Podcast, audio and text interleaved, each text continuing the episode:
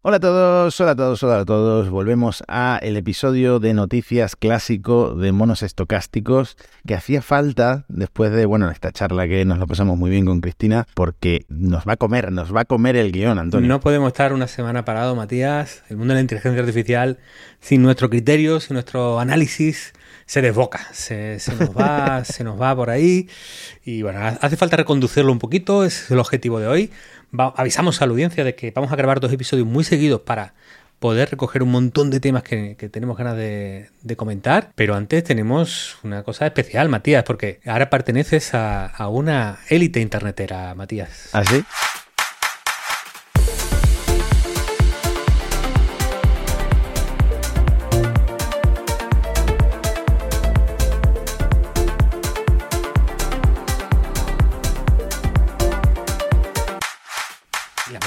No todo el mundo se codea con, con Ibai, con Jerry, ¿no? ya lo llamarás Jerry, entiendo, imagino, Matías. Sí, Jerry, bueno, Jerry, Jerry. El tema de Jerry fue complicado, no, no, no conseguimos hacer una entrevista con Gerard Piqué. Tampoco conseguimos, pues por lo menos, tener una, una toma con la cámara. Fue pues, nuestro objeto de deseo y así se quedó, ¿no? Porque no lo conseguimos. Pero Ibai sí que nos concedió una entrevista, estuve hablando con él. Además, yo soy muy fan de Ibai, así que te puedes imaginar eh, la ilusión que me, que me hizo hablar con Ibai aunque él siempre se pone muy serio en las entrevistas y no, y no es como, como se muestra en los streams, ¿no? Pero bueno, me hizo mucha ilusión. También estuve, bueno, no, son menos conocidos, pero entrevisté a Perchita, entrevisté a Pursito. Ahí, ahí, ahí quería llegar yo, Matías. Es que mi favorito de toda esta banda, por ese nombre, es que me parece fantástico, ¿no? Que en un momento dado estás ahí, decides tu nombre para toda tu vida en internet y decides es Pursito. Me encanta. No, no, me he documentado suficiente para saber de dónde viene Spursito, pero eh, sí sé que Spursito tiene una curiosidad y es que es el único streamer andorrano de nacimiento. O sea, él nació en Andorra y lo peor es que no tributa a Andorra porque vive en Barcelona. O sea, es, es, grande paradójico. Yo creo que todos deberíamos estar a favor de él. Por favor, además de monos estocásticos, suscribiros a lo, todo lo que haga Spursito. Tenemos que conseguir que sea el número uno. Bueno, yo también estoy muy contento, Matías, y justo te iba a contar porque vengo de Italia. He aprovechado aquí en Andalucía en la Semana Blanca, tienen los, nenes tienen vacaciones.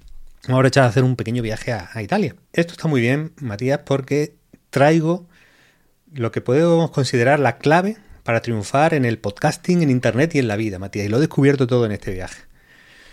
Verás, yo investigando para preparar el viaje, me crucé con el foro Los Viajeros. El foro de viajeros es muy conveniente si quieres ahorrar dinero, porque hay muchos consejos y muchos comentarios de, pues eso, gente que hace turismo, gente que viaja. Literalmente es un foro que se llama Los Viajeros. Los Viajeros, es un foro como foro coches, pero de gente que viaja, ¿no?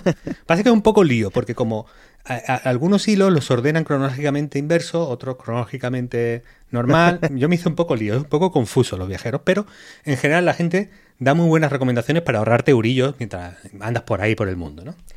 me sorprendían mucho los comentarios sobre Roma, Matías, porque muchos eran, oye, eh, hice esto, cogí el taxi, lo preparé así y me llevó donde yo quería y me cobró lo justo. Qué bien, ¿verdad? Yo dije, bueno, es lo normal, ¿no? Pero luego eh, había un patrón, Matías, porque fui a comer a este sitio y en vez de pegarme un atraco como turista, pues me cobraron lo que cualquier italiano y estaba todo rico. E-, excepcional experiencia, ¿no? Decía el, el forero. Y yo diciendo, aquí ¿qué, me estoy perdiendo? ¿Por, qué tanto entusiasmo? ¿No? Si la comida tampoco era... Eh, bueno, total, que yo fui a Roma con muchos consejos de los viajeros y acabé en una pizzería, L'Angolo di Napoli, que me acordaré toda la vida, Matías. Pizzería en Roma, pero pizzas napolitanas.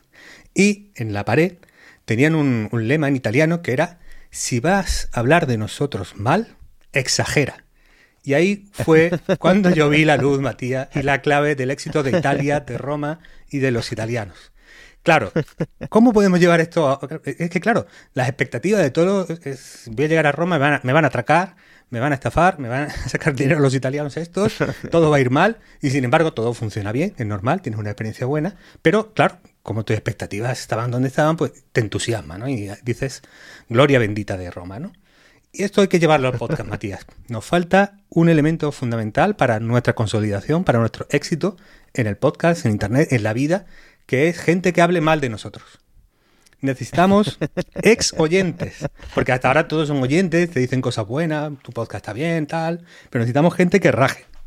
Antes estabais mejor, os habéis vuelto comerciales. eh, puf, yo creí que sabían, pero en verdad no tienen ni puta idea. Entonces, hasta que no se produzca ese fenómeno, Matías, no podemos triunfar. Ahí está la clave. Sí. El problema es que quizás somos demasiado, demasiado informativos y tendríamos que meternos un poco más en, no sé, dar, un- dar una opinión completamente sesgada de repente, sacarnos de la manga. Vale, mira, me pongo, me pongo Mm. esa misión, Matías. Voy a traer un hot take, como, como se dice ahora en internet, para el próximo episodio. Tengo uno ya medio pensado y yo creo que va a partir la historia de este podcast en dos. Va a ser una cosa histórica. Antes de empezar con las noticias, invito al oyente de audio a que se pase por YouTube porque Antonio lleva la camiseta esta del Venecia tan famosa. No sé si es, te lo has comprado como souvenir. Claro, es que al final acabamos también visitando Venecia. Y el Venecia, amigos, amigas eh, de la estocástica, es el Málaga italiano. Sí. Estoy hablando con, con, un, con un colega, un- un- bueno, un colega, un señor que atendía en un restaurante, estuvo hablando de fútbol, tal, el Betis, el tal, yo soy del Betis, también un poco del Málaga porque es mi ciudad. Y ya, pues claro, yo les explicaba que el Málaga está, está en la B, ¿no? Que nos vamos a, a- a- por debajo de segunda división, horror, ¿no? Y él, claro, defendía un poco que el Venecia era un poco el Málaga italiano, ¿no? Que estaban ahí en la Serie B, que no levantaban cabeza, pero que bueno, es lo que hay. Pues yo, en solidaridad con el Venecia, aquí tengo la, la, la maglia. A ver si después del descenso Manu de Bisoccer compra el Málaga y lo convierte, no sé, en algo grande. Sí, Eso bueno, Podría ser un proyecto. Lanzándolo, lanzándolo, muy bien, Mati. Yo creo. Fíjate lo bien que salió con la gente esta de Antequera. Claro, con el de fútbol sala, Mm. sí, sí, sí. Bueno, bueno, pues nada, Manu. Le voy a enviar un. Cuando saque el episodio, le, le- se lo voy a mandar y. que escuche, que Invítalo, escuche. invítalo al podcast también. Sí. Invítalo al podcast es un porque, pequeño eh, geniecillo cuando- de- del mundo del data, además, Manu. O sea que seguro sí, que, sí, que. Bueno, la noticia de, de la semana, Antonio, Sam Altman ha vuelto. Mientras tú estabas de vacaciones por Italia y yo estaba haciendo una mudanza muy intensa, por cierto, OpenAI ha vuelto a poner el- la industria patas arriba, ¿no? Están estas nuevas APIs Sí. mucho más baratas que las que tenían hasta ahora. Claro, porque la noticia es doble. Lanzan la API de ChatGPT, que hasta ahora el único que tenía acceso a esa API era eh, Microsoft, y de Whisper, que hablamos poco de él, pero es un, modelo bastante interesante de, audio a texto que para bueno, transcribir entrevistas, transcribir podcasts, etcétera, eh, o sacar el texto de reuniones habladas es una chulada, ¿no? Saca las API y empieza lo que podríamos llamar una guerra de precios porque eh, han reducido, dicen desde OpenAI, eh, hasta un 90% los costes de ejecución del modelo, no de entrenamiento, pero sí de, de ejecución en producción, y por consiguiente defienden que así pueden trasladar los, los ahorros a los usuarios de la API. Los usuarios de la API, claro, son todos los desarrolladores, toda la gente que quiera construir aplicaciones, servicios con la tecnología de ChatGPT o de, o de Whisper, y por lo tanto aquí se viene pues una bajada de eh, hasta 10 veces más barato que el modelo más barato que tenían de GPT-3 Mm. anterior. Y dice que siguen haciendo dinero, dos dólares con 10 centavos por cada dólar de, de coste, ¿no? Si ya era GPT, ChatGPT, GPT 3.5, como se llame el, el modelo de ahora, ya era básicamente el usado por antonomasia, Sí. ahora más todavía, ¿no?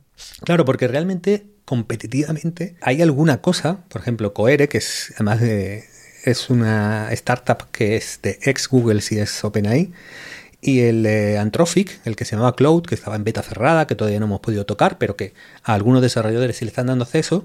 Claro, son menos conocidos, competitivamente, pues dicen que Cloud está muy bien, pero no lo sabemos. Y además ahora son más caros. Por lo tanto, a lo que vamos es a una de las de los elementos que, que a lo mejor pueden resultar un poco preocupantes, Matías, porque hemos venido a una inteligencia artificial que se ha ido prácticamente a solo una tecnología de Deep Learning y ahora a nivel de mercado, a nivel de industria, es posible que nos estemos yendo a una aplicación de la inteligencia eh, artificial basada prácticamente en un único modelo, ¿no? Es los peligros del, del monocultivo y de que todo esté hecho en base a, a OpenAI. Mm, Bueno, una de las promesas que ha hecho OpenAI con este anuncio es que no van a usar los inputs eh, que tenga esta API para entrenar los modelos de la propia OpenAI. O sea que pues, en ese sentido podemos estar, tranquilos ahora, en el sentido de que sea la única inteligencia artificial o los únicos modelos que lo estén acaparando todo el mercado, sí, sí puede ser puede ser un poquito preocupante. Sí, bueno, ahí yo creo que o reacciona la competencia y quien podría hacer esto muy bien. No, es que nos repetimos un poco, ¿no? Podría hacer esto muy bien es un Google o un, o un Meta, pero como no dan el paso, yo creo que OpenAI sigue muy firme, sigue muy firme en su camino de liderazgo de esta etapa de la inteligencia artificial y no, no van a parar. Así que, bueno, los demás tienen una oportunidad que es, que es la de reaccionar o asumir que, esto es territorio ChatGPT. Hay un caso muy chulo que se ha hecho viral esta, esta semana, que es el de abrevia.me, o mi, perdón, de, un bueno, desarrollador español, Jordi Martí, que ha rulado mucho, se ha hecho muy viral, Matías. Sí. ¿Lo has probado? Lo he probado, lo he probado y la verdad me ha deprimido un poco la descripción que ha hecho de, mi cuenta de Twitter, porque esta, esta es una web muy sencilla, tú le metes tu usuario de Twitter y e internamente le pasa tus últimos, creo que 60 tweets a ChatGPT y te hace una descripción de, tu persona, ¿no? De tu personalidad en Twitter. Una cosa que es muy cierta que, que últimamente yo en Twitter eh, solo retuiteo, casi no publico ya.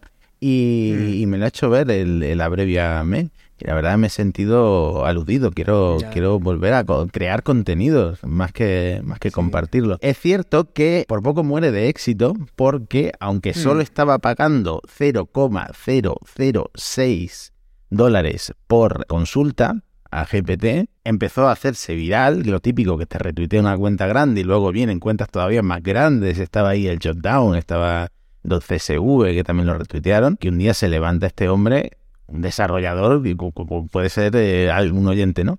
Y empiezan a llegar facturas de rollo de 200 euros al día.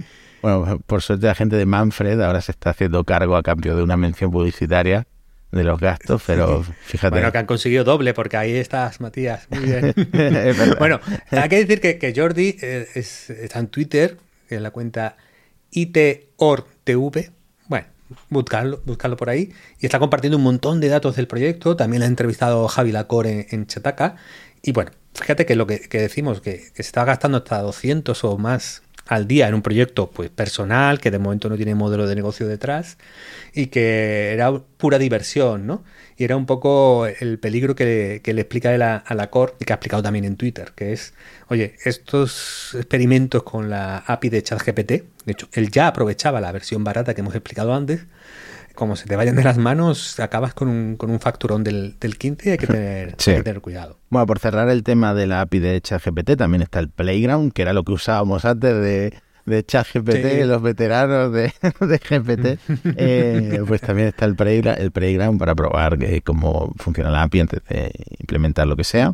Y eh, ya están los primeros clientes de la talla de Snapchat, Quizlet, Instacart, Shopify, Speak. Y Hoy mismo estamos grabando esto y Salesforce ha anunciado que va a implementar ChatGPT en Slack, aparte de fusionarla con su propia IA que se llamaba Einstein para hacer, pues eso, IA generativa en su software de CRM. Es un mundo fascinante, deberíamos dedicar un, especial CRM inteligencia artificial. ¿eh? Es fascinante ese mundo. ¿eh, un, episodio lo irían tres personas, porque el CRM suena tan aburrido. claro. Yo creo que ahí es un mundo para, hacerte influencer. Si haces influencer de CRM, tío, yo creo que, bueno, competencia tampoco habrá mucha, digo yo. Bueno, el caso es que, bueno, se va a hacer muy barato eh, generar cosas con, con IA. y bueno, yo creo que nos espera una etapa de, oye, vamos a ver esto en manos de la creatividad de la gente hasta qué puede dar, ¿no? Servicio fantástico que todavía no imaginamos, chatbots súper chulos con los que eh, no sean tan muermos como el bin de chat post Sydney, eh, mejores generadores de código, es va a haber un montón de cosas muy chulas, pero a la vez se va a hacer súper fácil y súper barato la generación masiva de contenido, Matías, y aquí empieza una película interesante. Uno de los primeros casos que yo creo que eh, lleva ya rulando un par de semanillas, que es de la revista Clark's World, de Neil Clark, que es una revista de, de relatos de ciencia ficción, ¿no? Que tuvieron que vetar o, dejar de recibir em, propuestas de relatos porque estaban recibiendo una cantidad brutal y se puede ver en el gráfico que estoy mostrando en YouTube de propuestas que acababan siendo vetadas porque en su mayoría eran generadas por IA. O sea, antes todas las que vetaban antes de 2023 eran eh, porque eran plagios. Pues hmm. este año han empezado a llegar con esto del chat GPT un montón de relatos generados artificialmente que básicamente han tomado la decisión de, pues mira, no más, no aceptamos más, más relatos externos, no solo, solo acudiremos a, escritores conocidos. Hmm, es muy interesante porque yo creo que damos una pista de lo que puede ocurrir, luego lo debatimos, pero hay un punto que yo quiero subrayar especialmente, Mati, porque Clark señalaba, parte de culpa es el fenómeno, eh, ya no sé cómo llamarlo, el fenómeno bro, eh, de vídeos de arte rico, rápido, eh, con vídeos en YouTube, en TikTok, y ahora lo más eh, habitual es cómo hacer dinero con ChatGPT. Aquí un montón de humo, pero hay un montón también de chavales haciendo contenido sobre esto y parte de lo que recomienda o muestran es, mira, puedes escribir libros gratis, lo sube a Amazon, algo rascarás de una búsqueda, pues te comprarán un libro o el caso este de, de, los relatos. Pero hay una cosa muy importante, Mati, y yo creo que aquí tenemos que hacer algo, subrayarlo especialmente. Cuando yo he buscado How to Make Money Using ChatGPT en YouTube, me he dado cuenta de que toda esta gente sabe lo que hace, Matías pone caretos raros en las carátulas de los vídeos de YouTube. Por eso estoy tan en contra. Todo el mal de Internet de estos tiempos se concentra en este fenómeno que tiene que ver. Y, por cierto, no es tan masculino. Es decir, siempre se ha hablado de los criptobros tal. Yo creo que las sistar hay que meterlas por alguna parte porque había muchas chicas también compartiendo, eh, pues eso, como además las chicas algunas vacilaban mucho porque en las carátulas mucho ponen la pasta, ¿no? 12 mil dólares, 6 mil dólares, 8 mil dólares. Las tías iban bastante arriba, ¿no? Entonces, claro, con este fenómeno de muchos chavales consumiendo este contenido de, oye, ¿cómo puedo rascar unos euros? Dólares. A través de usar ChatGPT y meter mi contenido de IA por cualquier lado, se viene pues el fenómeno que sufre el pobre de Neil Clark. Además, este es un tema que tú me habías comentado mucho antes de que empezáramos el podcast, de cómo la Gen Z, incluso la generación que viene después, está muy obsesionada en, en rascar dinero y generar ingresos pasivos, en en encontrar la fórmula en internet de, ganar unos euros. Y bueno, también el formato TikTok ha ayudado mucho, muchísimo. Y tengo que decir que yo últimamente no sé por qué me tiene caladísimo el algoritmo que nada más que me saca noticias sobre, sobre inteligencia artificial, startups, cómo se puede usar casos de usos de ChatGPT para ganar dinero. Y, hacen un contenido brutal. O sea, en 30 segundos te, te, te dan, te dan ideas, generalmente son plagios de otros vídeos que plagian otros vídeos, que plagian otros vídeos, que luego vienen de un reportaje, de un podcast, de lo que sea, pero es contenido eh, muy, muy, rápidamente consumible y me, entiendo que hay mucha gente enganchada también a, estas cosas. Creo que lo que están haciendo dinero, sobre todo son los youtubers que te explican cómo hacer dinero, porque bueno, es verdad que hay, hay mucho humo en, este, en esta corriente de tan oportunista y no solo está llegando los fanzines, ¿no? Como, como el que hemos comentado, sino que la propia Amazon eh, está viendo que llegan cientos de libros a su plataforma de autopublicación y muchos de ellos eh, están indicando que, son, que han usado ChatGPT y otros usan ChatGPT, pero no lo declaran. Pero el caso es que la propia Amazon se está viendo con la problemática de eh, estar siendo inundada de, de, nuevos libros, algo que antes costaba cierto trabajo y que, claro, no tenemos y no tienen de momento algoritmo para detectar automáticamente. Hmm. Pues mira, te voy a comentar el caso de un colega, de uno de estos youtubers de tecnología que conocí de algún evento, Alejandro Pérez, mucha hmm. gente lo, conocerá, que entre comillas, escribió un libro, básicamente le pidió a ChatGPT que escribiera un libro con ideas para mejorar la vida de uno gracias a ChatGPT, es decir, es un libro sobre ChatGPT escrito por ChatGPT y se ha colocado el número uno, es cierto que es gratuito, sea, eso ayuda a ah. que se coloque rápido el número uno. Y el hecho de que lleve ChatGPT en el título también ayuda, porque hoy en día todo lo que lleve ChatGPT en el título vende mucho. Se ha colocado número uno en la sección de informática en España, en Estados Unidos. Es una locura lo que se puede conseguir en... ¿Cuánto le puede haber llevado? ¿Cuánto puede haber invertido en esto? Bueno, una hora como mucho. O sea, y el alcance, brutal. Sí, yo creo que ahora mismo hay como una pequeña ventana de oportunidad de los usuarios iniciales de estas tecnologías que tienen cierta ventaja sobre la mayoría que no las conoce y pueden intentar pues aprovechar, a rascar algo. Pero a, largo plazo creo que, que, hay poca... Bueno, luego, luego, lo discutimos porque no es solo los fanzines, no es solo Amazon. Estamos viendo hasta casos de éxito en Instagram de contenido generado con, con inteligencia artificial como, bueno, hemos cruzado el fotógrafo viral de fotos ultra realistas.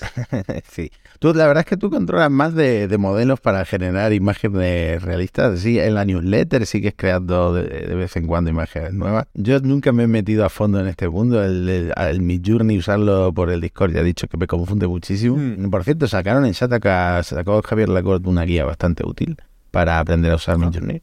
Y es cierto que, por ejemplo, en Gizmodo, hace un año, cada vez que presentaba un fotógrafo una imagen generada con IA a un concurso de fotografía eh, engañando, sin, sin, sin, aclarar que era creada por IA y lo ganaba, sacábamos el artículo, funcionaba muy bien, pero se ha vuelto esto tan común que ya no tiene ni gracia, o sea, no tiene gracia que, una, que, una, imagen generada por IA gane un concurso. Otro fotógrafo de éxito con imágenes creadas con IA.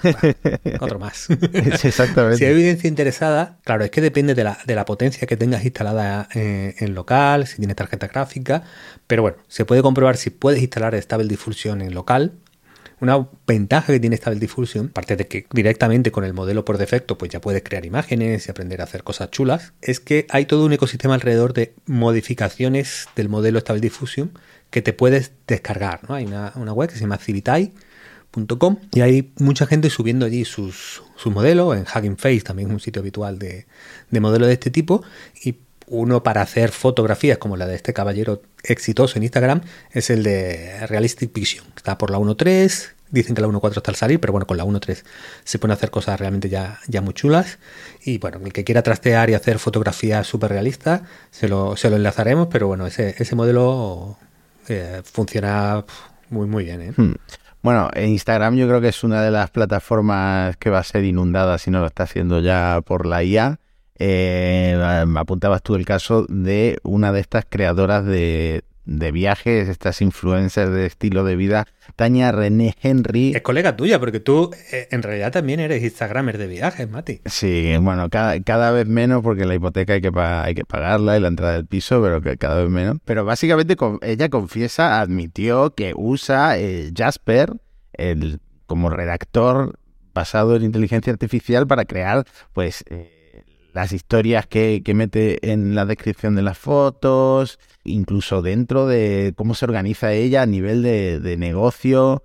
Em, es que realmente esto ya lo está usando mucha gente fuera de ámbitos de la programación, etcétera. Todo lo que pueda redactarse de alguna forma, emails mm. corporativos, hacer una lista de ideas y expandirla y, y, no sé, y publicarla en redes sociales, esto lo está aprovechando ya muchísima gente. Entonces, mm, la, gracia es que esta mujer lo ha admitido. Hay otra gente que, lo hace y no, lo, y no lo cuentan. Claro. Para ella yo creo que el punto nuclear de su contenido es ella en sitios y en sus viajes y que, bueno, para los pies de foto, las propuestas comerciales, etcétera, pues todo con, con ella. Y bueno, yo creo que lo que tú has dicho, esto va, va a ir a más porque además de Instagram, estos casos que hemos hablado, también tenemos una explosión del vídeo generado con, con IA, con dos casos curiosos, ¿no? Porque el país publicaba sobre los falsos reportajes sobre las mejoras económicas en Venezuela, conducidos por perfiles, por presentadores que aparentan ser reales, pero están creados por, por ordenador con inteligencia artificial y luego se distribuían pues, por internet, publicados en YouTube y movidos por los perfiles agitadores de, del, gobierno venezolano. Me, extraña que esto se le ocurriera a Maduro antes que a Kim Jong-un, o mínimo a Alejandro Cao de Venós, eh, lo de utilizar estos presentadores supuestamente mm. estadounidenses para hablar de las eh, bondades de Venezuela y de lo bien que va económicamente. Esto, Este tipo de propaganda también se aprovecha en, en, otros, en otros gobiernos. Yo creo que en China no van a tardar, ¿no? Si no lo están haciendo sí, ya. no, no. Hay, hay un proyecto que también los usa China, lo, esto lo denunciaba New York Times, y la jugada era muy similar. Así que es posible incluso que el mismo proveedor esté ofreciendo la tecnología a, ambos regímenes, eh, en el sentido de que, claro, presentan como presentadores occidentales, eh, hablando bien de las políticas económicas de su gobierno y del estado del país, de manera que la población de esos países puede decir, oye, desde fuera se eh, hablan muy bien de nosotros, pues será verdad. ¿Por qué? Porque a veces, nos pasa también en España, ¿eh? se atribuye a los medios locales pues estar metidos en el, en el, conjunto de intereses de un partido, de otro, de estar a favor, estar en contra, ¿no? Se, les presume intereses, pero si llega el Financial Times y dice algo de España, pues se toma, o el Economist llega, dice algo de España, pues se toma, uff, esto lo ha dicho, será verdad, ¿no? Lo, dice un medio de referencia, ¿no? Entonces, eh, ese síndrome de si lo dicen anglosajones será verdad, yo creo que es un poco lo que explotan estas iniciativas otra plataforma, LinkedIn, obviamente, es uno de donde ha germinado todo esto con ChatGPT, pues con más proliferación y hay muchos casos de uso como este que compartiste tú en la cuenta de Twitter, que no me paro, no me canso de recomendar la cuenta de Twitter de monos estocásticos, arroba monos podcast, porque compartimos un contenido muy chulo. Y este TikTok de, de esta chica que enseña a usar eh, una extensión para Google Docs, para Google Spreadsheets, eh, para expandir celdas con texto generado con ChatGPT, ella lo utiliza para generar ideas de startups, los CEOs de esas startups y emails que puede escribir a esos CEOs pues para, bueno, para atacarlos en, su trabajo. Y básicamente es expandir las celdas y ya te genera un montón de ejecutivos y un montón de emails que, puedes mandar totalmente automatizados. O sea, a mí me, Esto es e, el contacto humano completamente automatizado para que parezca personalizado. Es la caña lo, del vídeo de esta chica. Porque, bueno, yo creo que además eh, ChatGPT va a hacer la va a hacer feliz a toda esa gente que tiene que hacer la puerta fría, ¿no? Esa gente comercial, jornalera de la venta, que tiene que a veces eso tan duro que es escribir a alguien que no te conoce de nada e intentar venderle algo, ¿no? El día a día de LinkedIn tiene mucho que ver con esto, de gente que intenta colocarte su mercancía. Y claro, el uso dentro va a ser, bueno, está siendo, pues hemos visto el ejemplo de esta chica, pero la propia LinkedIn está, está ya entrenando una función que se llama artículos colaborativos, que realmente como lo explican ellos, es como iniciadores de conversación. Te lo genera la IA y desde ese momento pues tiene sugerencia de escritura para ver cómo entrar a la gente para hablar en LinkedIn. Entonces, bueno, es, esto es bastante, no sé, eh, no sé si LinkedIn lo, ha pensado bien porque eh, lo que está un poco es promoviendo ahí como no sé, una especie de, spam o un contacto masivo. No, no, lo tengo muy claro, Matías. Sí, yo creo que tú y yo, que hemos, trabajado en medios y estamos acostumbrados al spam súper agresivo de notas de prensa, agencias que intentan hacer ver como que es un email personalizado. Hola Matías, eh, ¿qué tal? ¿Cómo va todo? Pero sabes perfectamente que todo es un copy-paste. Pues ahora ha evolucionado y ChatGPT lo puede hacer un poquito más personalizado eh, un poquito más creíble, pero esto no deja de ser spam y lo que va a pasar es que eh, básicamente ya no vamos a contestar absolutamente a ningún mensaje, ni por LinkedIn, ni por email, ni por nada, salvo que conozcas personalmente, físicamente a la persona que te está escribiendo. Claro, fíjate que eh, esa es una de las consecuencias. Es decir, hay un debate de fondo. ¿Cómo nos vamos a adaptar a este mundo de superabundancia de la información, del contenido, de las interacciones? Si ya hemos tenido que hacer una digestión pues con toda la gran época de las notificaciones en el móvil, de las ciertas lo que llevamos hasta ahora, superabundancia de contenido, se va a quedar corto con lo que nos viene, con lo que nos viene ahora, y sobre todo cómo filtramos y discriminamos lo que merece la pena y de lo que no. Y aquí yo creo que tú has avanzado dos, ideas que yo estoy bastante de acuerdo contigo, Mati. ¿no? Una, una idea es eh, básicamente que probablemente nos retiraremos de los sitios que nos sobrepongan o nos lluevan demasiadas peticiones, mensajes, directos. Como eso se va a hacer muy fácilmente automatizable, va a haber mucho, entonces probablemente tengan más valor, pues eh, esos entornos más privados, no sé. El Discord de Cliffhanger, el Telegram de, de Cliffhanger tendrá mucho valor en el futuro, quién sabe, ¿no? A lo mejor el futuro son comunidades más, más cerradas donde no te puedan freír a, mensajes automatizados creados por IA, ¿no? Y la otra es que, como hablábamos del, del fanzine, ¿no? Que es en un entorno masificado de información con mucha, va a ser de muy baja calidad porque es la lógica del spammer, ¿no? Como me cuesta muy poco generarla, hago muchísimas y con que una de cada millón pues me funcione, pues rentabilizo todo el coste invertido en haberla lanzado. ¿no?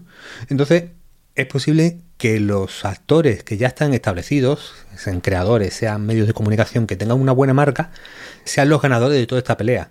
¿Por qué? Porque será con los que crearemos o con los que más tendremos esa, esa relación de confianza. Entonces, no va a ser un escenario bueno para los que no se han conocido, quieran darse a conocer, quieran aparecer, quieran irrumpir, quieran empezar, sino es un buen entorno para creadores establecidos como monos estocásticos, Spursito, gente, gente, de nivel, Matías. este, sí, yo, este es un debate que estoy viendo cada vez más y, totalmente esto va a ir a comunidades cerradas con eh, una prueba de acceso de algún tipo, con identidades totalmente verificadas.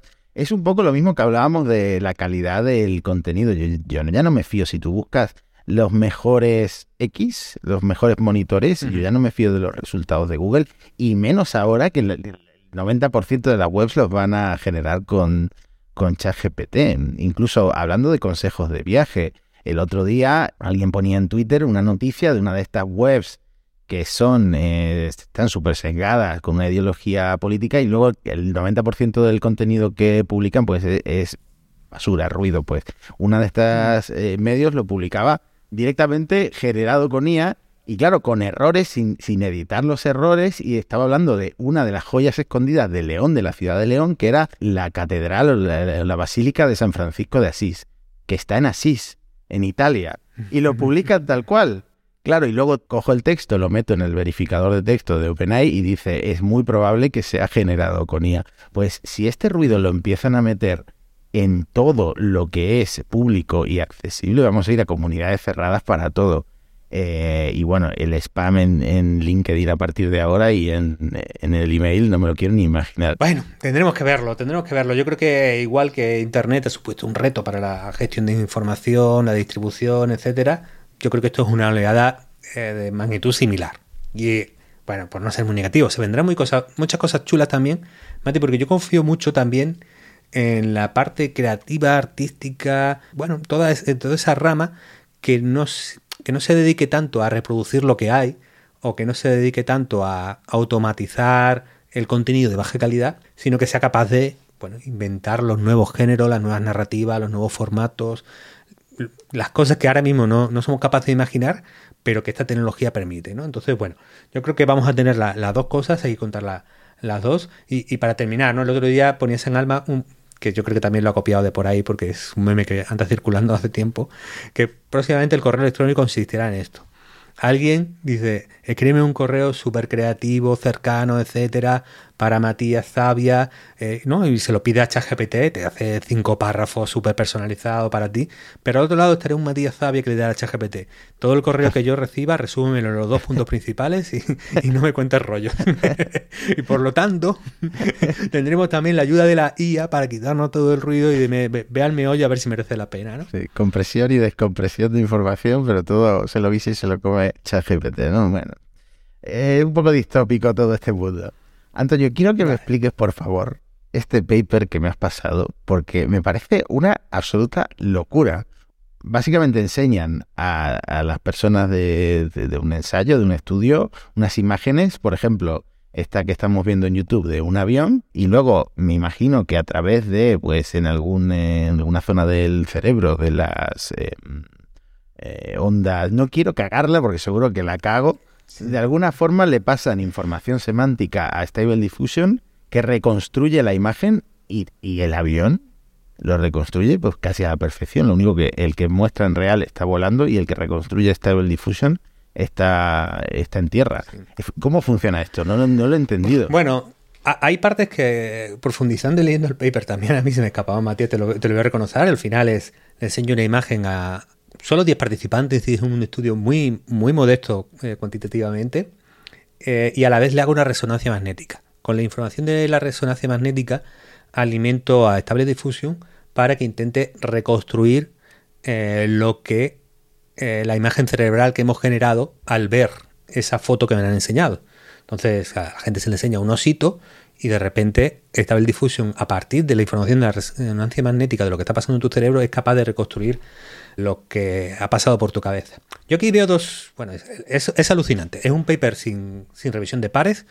Mm, mantengámoslo con cierta distancia de que esto va a ser así, pero claro, te pones en la, en la cabeza de que esto se puede hacer y yo veo dos escenarios preocupantes, Matías. Uno es cuando el comisario Villarejo y el FBI, la CIA.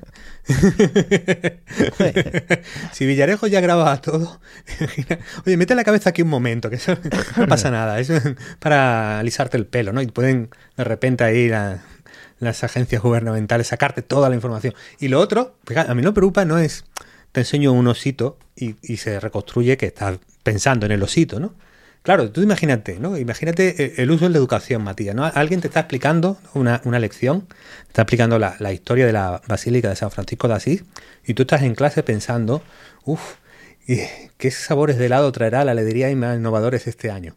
Claro, eso es, eso es, lo preocupante, que no que estés pensando justo lo que te explican. Claro, lo preocupante es que te pillen que tú tienes la cabeza en, en, otra parte, que yo creo que será el caso de uso más, más peligroso, Matías. Imagínate en un, en un caso unos detectives usan esto para eh, investigar cuántos dedos tenía un criminal y claro, Stable Diffusion, hacer una inteligencia artificial y no poder dibujar dedos es muy peligroso.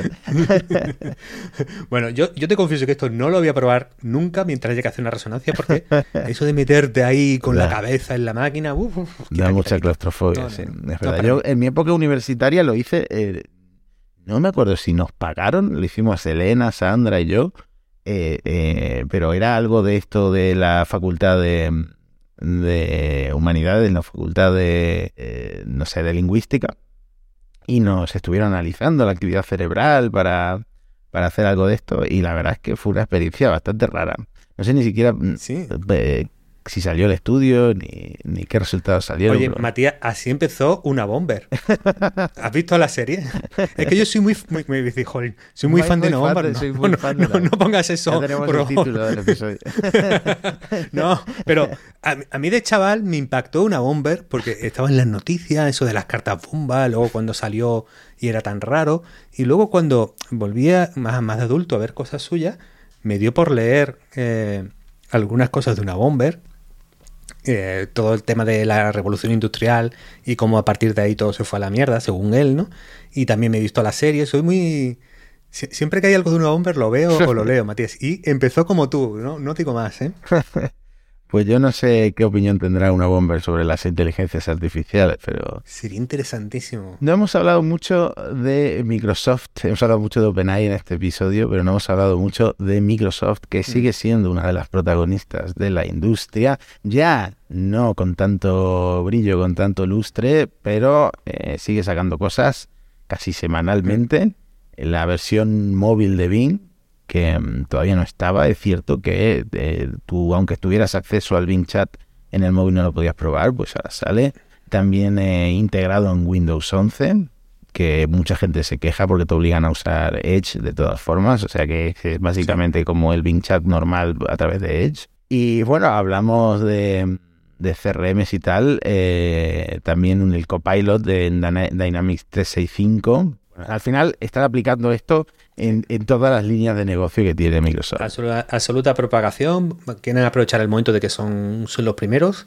Algunas cosas tienen más sentido que otras. Yo, por ejemplo, con la, con la app de Bing me ha gustado porque ya puedo interactuar con ellas de voz. Es decir, yo puedo preguntarle a Bing grabándome y transcribe todo para entrar al chat de, directamente, lo cual para mí pues en, algunos contextos es, es, más conveniente, es más cómodo. Le falta esa parte de ser un asistente a, a lo Alexa o a lo o a los Siri, ¿no? Que Cortana era el que tenía Microsoft. Bueno, y cuidado que me parece que fue Satya Nadella el que dio unas declaraciones el otro día de que Cortana, Siri, eh, Alexa son eh, más tontas que no sé qué frase usó, pero hay varios símiles esa frase. Sí, sí, sí, sí. No sé qué... Sí, sí, sí. En el, creo que en el Financial Times o Wall Street Journal, uno de estos creo que era Financial Times que hablaba un poco del fracaso de la generación de Alexa y salía Nadella un poco diciendo que, que, bueno, que no iban a ninguna parte, bueno, pero... Se aprovecha que Cortana esté muerta, porque si no, lo habrían mirado raro en el departamento de Cortana. Otra cosa que han hecho en, en Bing es que ahora hay tres personalidades, mm, bueno, tres. es verdad. Estilos de conversación, más bien, ¿no? Puedes escoger que chat de Bing sea más creativo, más equilibrado o más preciso. Yo he probado un poco, Matías, y esto sigue siendo muy sosito, ¿eh? Esto sigue estando muy controlado. Yo creo que están eh, pues eh, aguantando el chaparrón que les cayó con, el primer con Sidney, nuestro añorado y siempre bien recordado Sidney. Y que bueno, lo han puesto ahí, pero bueno, como si ponen eh, más saleroso tampoco. No, no, cambia mucho. A ver si descubren un jailbreak para Bing Chat y, vuelve Sidney, ¿no? Que era lo que nos gustaba. Yo estoy usando mucho, bueno, yo siempre tengo abierto la, la columna esta del Bing Chat en, integrada en el Edge para resumir artículos, para crear como una enumeración de los puntos clave. Y estoy usando el modelo preciso de los tres estos, de creativo, equilibrado y preciso.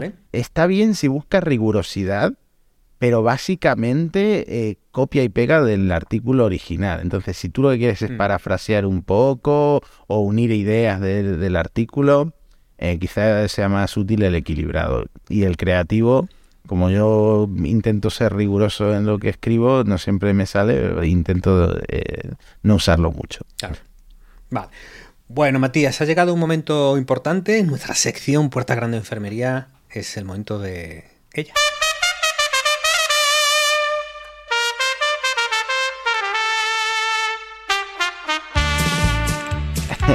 ¿Qué retraso? Eh, bueno, hay, hay cosas curiosas. Yo creo que hay una interesante que es comienza la corriente del auto deepfake, Matías. Hay un montón de herramientas y servicios que están saliendo, pues he seleccionado un par de ellas, como por ejemplo Spirit Me, una herramienta que crea tu avatar digital, hace magia con la clonación de voz y te permite crear vídeos falsos de ti mismo hablando de lo que quieras a una cámara. Claro, en teoría el creador de Spirit Me nos ha dado cuenta que a lo mejor yo puedo poner aquí a Juan y medio en vez de ponerme a mí mismo. Pero bueno, el, el espíritu es auto falsificar tus vídeos. Bueno, hay otra que se llama feed-ai.lol. Este está más, en plan cachondo, ¿no? El colega. Bueno, que genera fotos con la inteligencia artificial ah, basándose en tu feed de Instagram. Convierte tu feed de Instagram en un modelo. Se asume que tú te haces muchas autofotos, que es usuario particular de Instagram, y que gracias a eso, pues ya a partir de ese momento, puedes publicar en Instagram fotos de ti mismo en distintas composiciones, ¿no? Más eh, boxeando o en la torre de Pisa o como tú quieras, ¿no? Y por último traigo otro servicio de esta corriente que es Podcastle, que es una startup de, podcasting que te permite en la modalidad Pro, la tiene al final, ahí a la derecha, bajito, eh, la opción Revoice. Revoice es una función que, según ellos describen, no, no la he podido usar todavía, permite a los usuarios del servicio de pago clonar tu propia voz. Entonces, en ese momento pues ya puedes escribirle lo que quieres que tu voz diga y la clonas por 30 dólares al mes en podcastel.ai. Claro, esto es la industria de autodeepfake, Matías, o crea un poquito y te ahorrarás de trabajar el resto de tu vida. Sí, ¿Cómo no, eh, no, esto es puerta grande. Yo, de hecho, concretamente en el tema de podcasting he probado algunas herramientas con IA.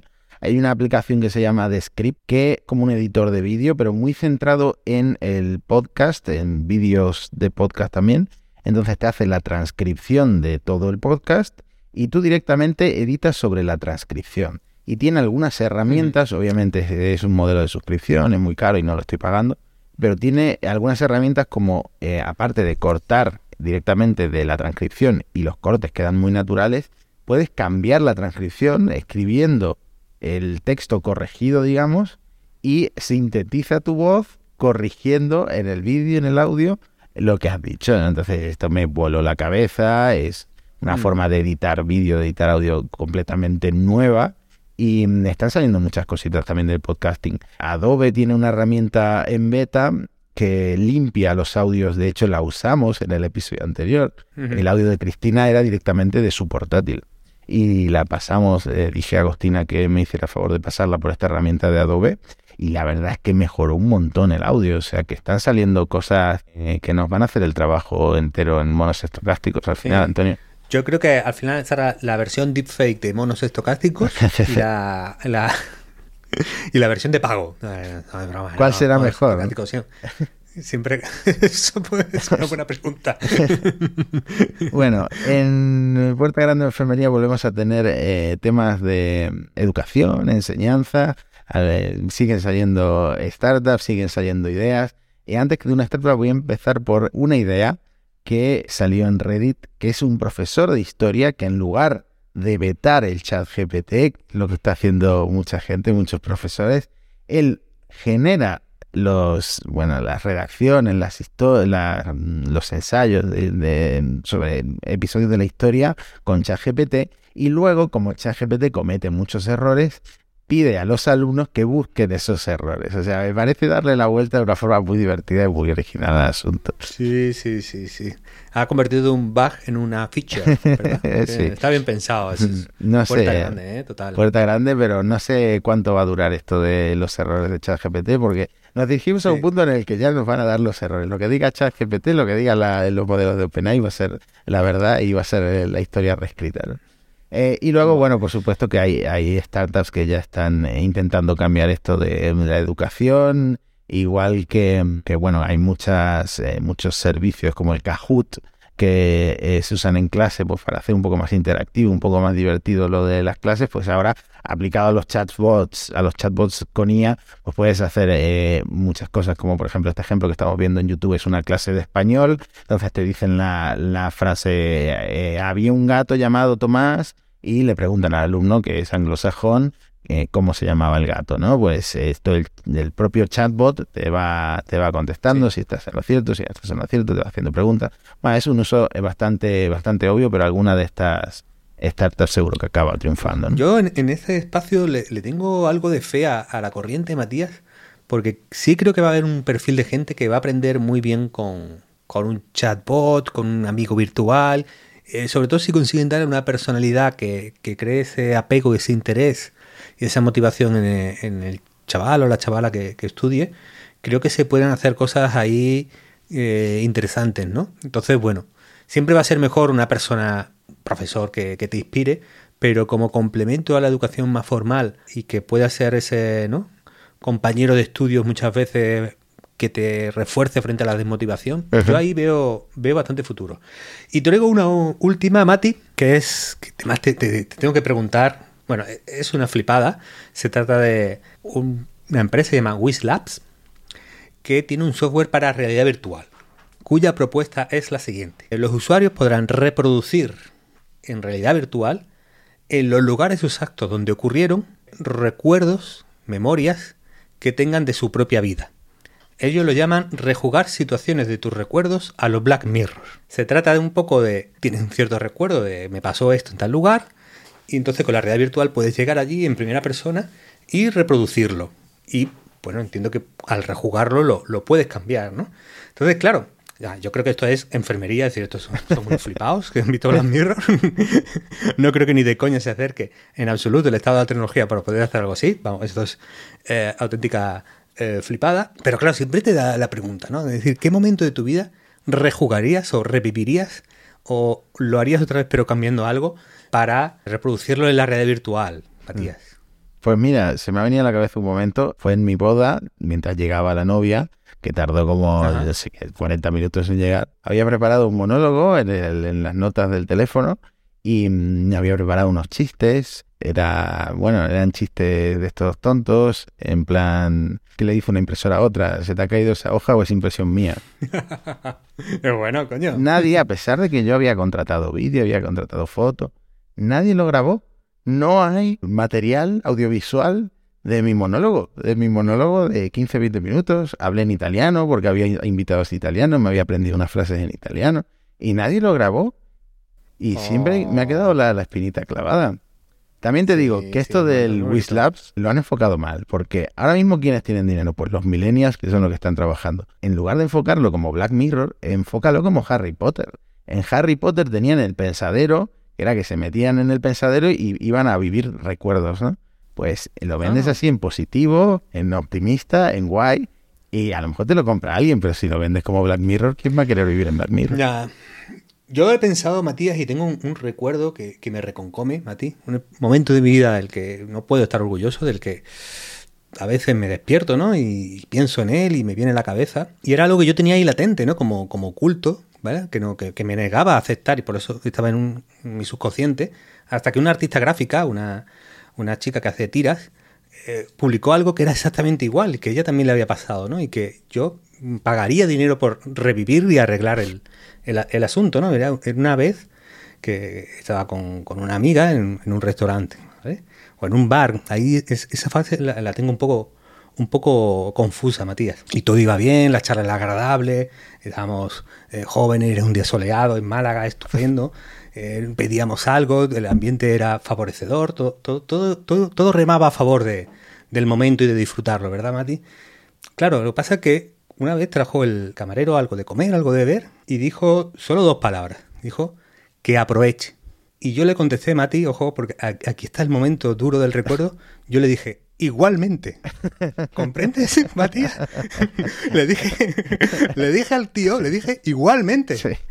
Y, y, no sé por qué, yo, claro, ese momento no, no, no, no consigo superarlo, no consigo, claro, porque él se marchó, se marchó Matías y me dejó en la situación porque mi amiga lo había visto todo y, no hay manera de arreglar ese momento. No puedes decir ahora un chiste, no puedes hacer una broma, el camarero se va, tú te quedas allí y claro, es, eso ya no tiene arreglos. Iba todo hacia arriba y de momento de, golpe al suelo, Matías. Bueno, esto, es una cosa común, Antonio. De hecho, esto eh, se convirtió en un meme hace un tiempo en TikTok. Tú no eres muy tiktokero, pero lo típico de mm, cuando vas a entrar a un avión y te dice la, auxiliar, te dice buen viaje, tú dices igualmente, ¿no? Pues el meme de TikTok era que después del igualmente hay como una tensión y entonces se viene el auxiliar y se sienta contigo al lado del avión, ¿no? Y ese era el meme en diferentes situaciones. Claro, yo en TikTok no lo vi, sí se lo vi, es que es una pena porque no puedo citarla con el nombre, era una, era una eh, dibujante de, tiras cómicas anglosajona, es muy famosa porque el personaje es muy,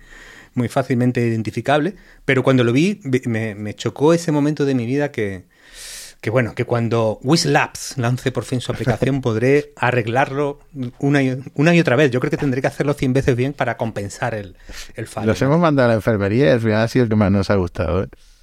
Sí, bueno. bueno, ¿quieres cerrar el episodio? ¿Tienes algo más que contarme? Bueno, hay, hay un par de cositas interesantes. Pero bueno, como vamos a grabar dos, dos episodios casi seguidos, aquí le, tenemos que pedir disculpas a nuestra audiencia.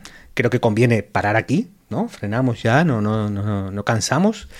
Y nos llevamos un par de temas, pero que, que sepa la gente que vamos a hablar de, de photoshopeadores, de filtro de TikTok y de mangakas versus las leyes del copyright. Vamos a hablar de temas jugosos e interesantes en el próximo capítulo. Bueno, nos dejamos con este trauma de Antonio y cenando con una chica, no sé, en la venta del túnel o no sé dónde estaría. Eh... Es que, claro, uno es un romántico, Matías, eso así. Pues sí, lo de siempre, arroba monospodcast, monosestocásticos.com, por favor, recomendad el podcast que sirve mucho para estos algoritmos que nos recomienden para superar a, Federico Jiménez. Y algunas críticas e algunas críticas e insultos nos vienen bien, Matías, recuérdalo. Nos vienen muy bien los insultos, sí.